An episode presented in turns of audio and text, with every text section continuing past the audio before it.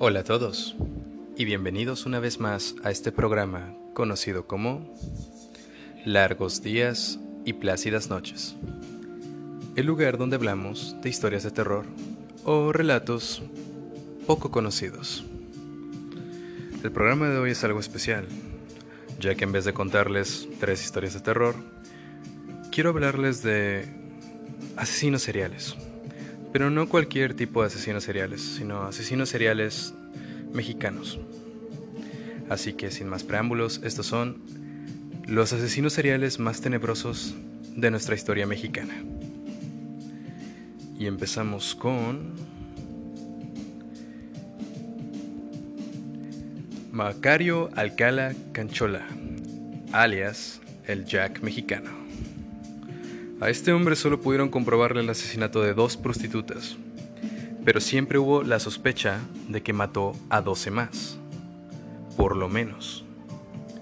Sus crímenes ocurrieron en la década de los 70, en la Ciudad de México, y la prensa lo llamó el Jack mexicano, porque él mismo se identificó así durante su juicio, haciendo alegoría a Jack el Destripador. Procedía de una familia de escasos recursos, cuando mucho cursó la educación básica y su vida estuvo marcada por un fracaso, desgraciadamente. Durante un tiempo fue un miembro de la infantería de la Guardia Presidencial, pero este fue despedido por su incompetencia e indisciplina. Después quiso dedicarse al boxeo, pero jamás lo logró, ni siquiera un poco. Luego entró a trabajar como policía preventivo, bajo el nombre falso de Fernando Ramírez Luna, pero también fue despedido de este, tras ser acusado y hallado culpable de los cargos de abuso de autoridad y uso excesivo de la fuerza durante un arresto. Estuvo casado y tuvo varios hijos. Durante las investigaciones de los homicidios y el posterior juicio, su esposa declaró a que Macario se siente superior a todo aquel que le rodea. Fue detenido por el crimen de una mujer de nombre Julia, quien fue hallada muerta en un hotel en septiembre de 1962. En el espejo, Macario dejó un recado escrito con lápiz labial que decía, Jack Mexicano, reto a Cueto, el entonces jefe de la policía. Ese mismo mes fue detenido y llevado a prisión, condenado a una pena de 60 años. ¿Mm? ¿Quién lo diría? Empezamos algo ligero.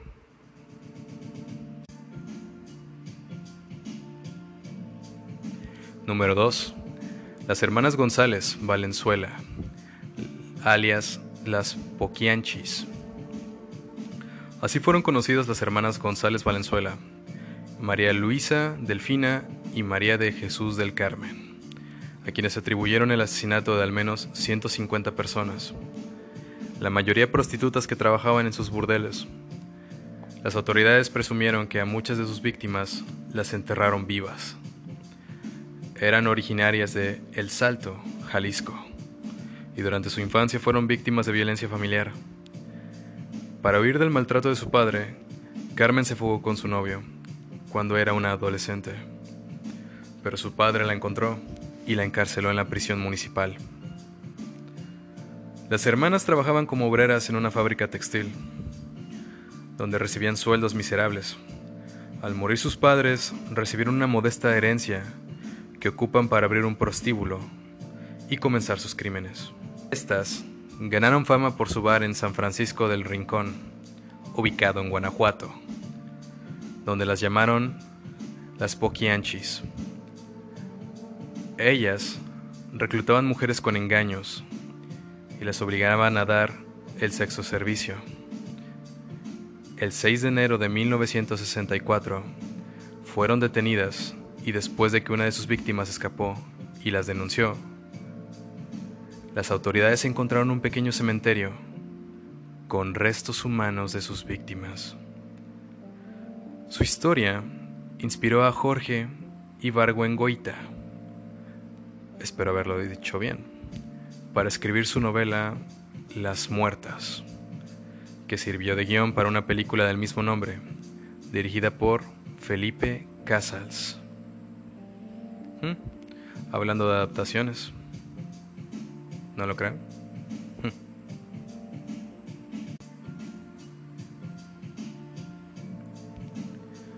Número 3. Raúl Oisiel Marroquín, alias El Sádico. Secuestraba a sus víctimas, todos homosexuales, a quienes ahorcaba, descuartizaba y colocaba su cuerpo en maletas que abandonaba en las inmensas y inmendiciaciones del metro chabacano y la colonia Asturias en la Ciudad de México. No me arrepiento de lo que hice, de tener la oportunidad lo volvería a hacer, solo que sería más cuidadoso para no ser atrapado y no cometería los mismos errores que llevaron a mi captura. De lo único que me arrepiento es por lo que está pasando mi familia ahora, dijo luego de su detención en enero del 2006. Fue condenado a 288 años de prisión. Vaya, hablando de sentencias largas.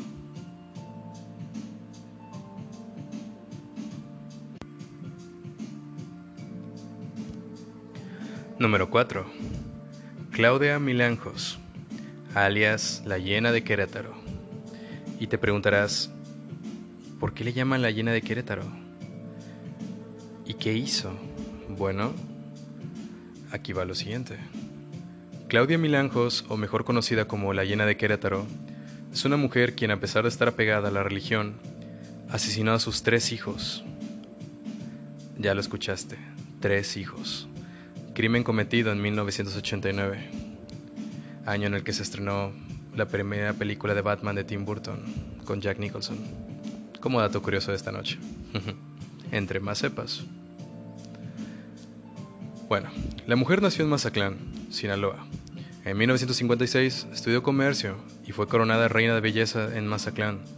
Sin embargo, tiempo después, la llena de Querétaro decidió formar su propia familia. Claudia se casó con Alfredo Castaños, con quien tuvo tres hijos, sin embargo, cuando murieron sus padres, con su esposo e hijos, se fueron a vivir a Querétaro, donde abrió una tienda de ropa, teniendo una vida bastante acomodada por la herencia que ella había recibido por parte de sus padres. El caso de la mujer causó mucha polémica. Llamó la atención de los medios, pero principalmente asombró a las personas que estaban rodeadas de la mujer, pues ella siempre se caracterizó por ser una persona bastante tranquila. ¿Que acaso todos los asesinos no lo son? Muchas personas la describieron como una mujer católica. Incluso daba catecismo en una pequeña iglesia. Algunas versiones aseguran que fue ahí donde la llena de Querétaro conoció al padre Ramón, de quien se enamoró y se convirtió en su amante.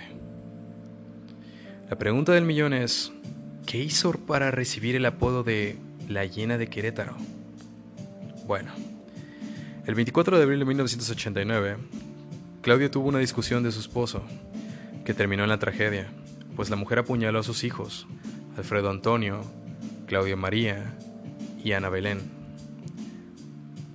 Se dijo que su primera víctima fue su hijo Alfredo, de 6 años de edad, a quien le cortó la mano izquierda, pero por los gritos de sus hermanos, que se despertaron y le pidieron a su madre que parara. Sin embargo, ella tomó otro cuchillo y de igual forma los atacó, apuñalando a su hija mayor en seis ocasiones y a la pequeña de nueve años en el corazón.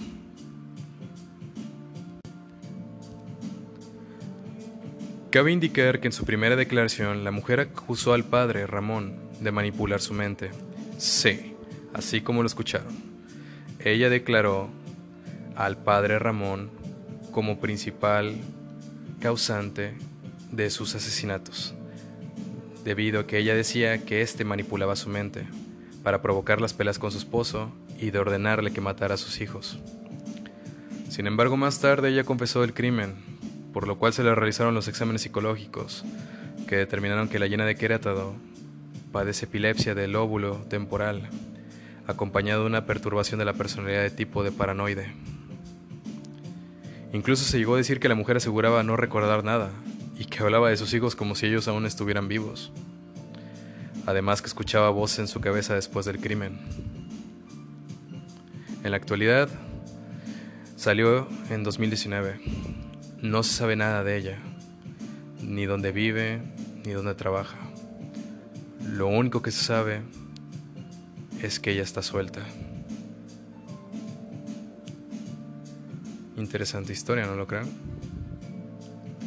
Vamos unos cortes.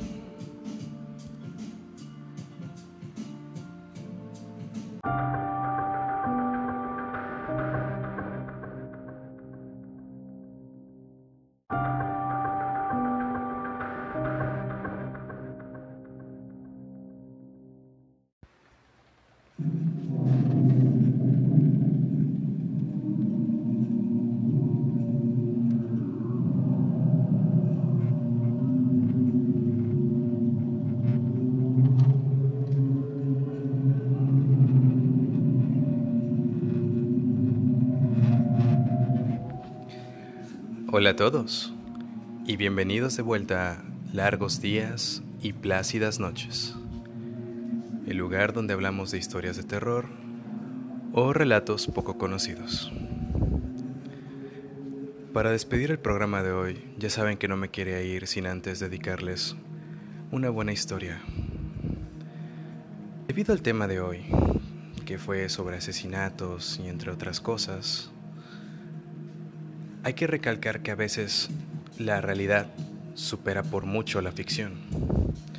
Todas esas películas de villanos enmascarados o tipos que te visitan en tus sueños y te matan, por muy espectaculares e irreales que sean, no hay que olvidar que el terror es algo real.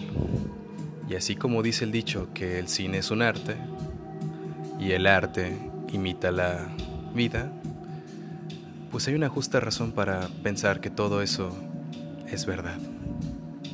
Porque si no, ¿de dónde viene la inspiración de estas hermosas creaciones? Freddy, Jason, Chucky, todos por muy fantásticos que sean, están basados en algo real. Pero bueno, la historia que les voy a contar es algo real.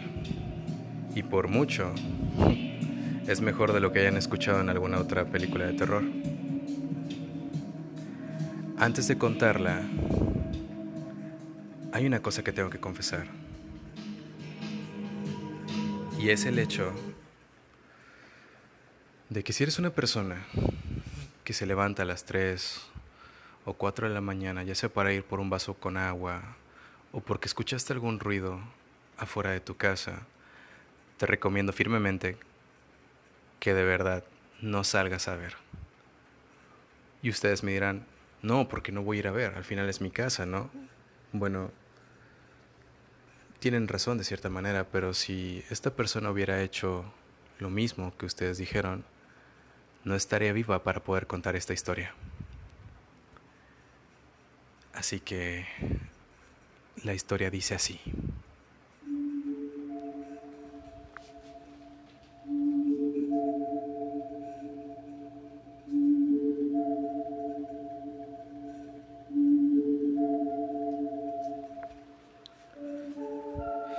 Era de noche, ya casi las 3 a.m.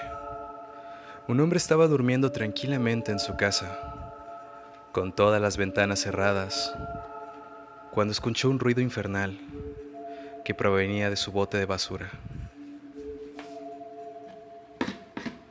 Era horrible. El hombre se despertó rápidamente en medio de la oscuridad y el ruido no cesaba. El hombre quiso parar, pero estaba un poco cansado. Y mientras el ruido seguía, él lo primero que pensó es que eran mapaches o ratas. Porque digo, ¿qué otro animal se levanta a esa hora para hacer ruidos? ¿No es así?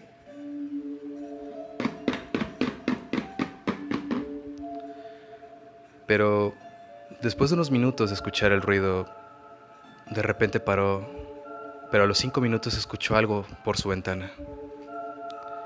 Cómo la forcejeaban para abrirla, hasta que escuchó cómo se rompió la ventana de su sala. En plena oscuridad se asustó mucho porque escuchó a lo lejos unos pasos que se dirigían a la puerta de su cuarto.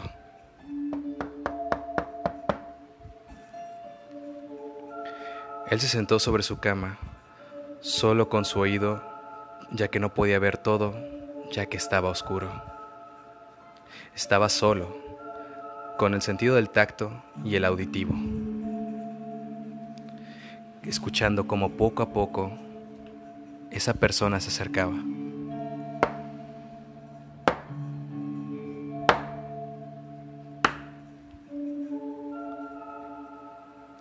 Los pasos cesaron, pero había un problema. Cuando pararon, lo hicieron al frente de la puerta de su cuarto. Intentó no hacer ruido, pero el pulso se le aceleró y respiraba muy rápido. Escuchó cómo intentaban mover la perija de la puerta. Unos diez minutos después escuchó los pasos otra vez afuera de la casa. No dudó ni un solo segundo en correr hacia su sala, agarrar el teléfono y llamar a la policía. Él esperó y cuando llegaron, él trató de darle una explicación a los policías de lo que había pasado, ya que la ventana de su, de su casa estaba completamente destrozada y pues un desconocido había entrado a su casa. Él seguía asustado porque no podía creer que alguien hubiera entrado así nada más. Cuando él seguía platicando con uno de los oficiales, otro oficial se le acercó y le dijo, por favor, ¿podría acercarse aquí un momento? Sí, dígame oficial, ¿qué pasó? Es en este momento donde el oficial lo interrogó y le dijo, ¿de verdad usted no escuchó nada raro? El hombre, completamente espantado, le dijo, sí, alguien rompió la ventana de mi casa y obviamente yo bajé. No, no, no, después de eso, ¿de verdad no escuchó algo más? ¿Algo proveniente de su bote de basura? Y ahí fue donde se acordó de algo que se estaba moviendo al principio de la noche, cerca de sus botes de basura. Este hombre le respondió asustado y no podía hablar debido a que tenía mucho miedo. Y le dijo, no, no oficial. El oficial fue en ese momento en el que le dijo, entonces, ¿seguro que no sabes nada sobre la mujer mutilada que encontramos en tu bote de basura?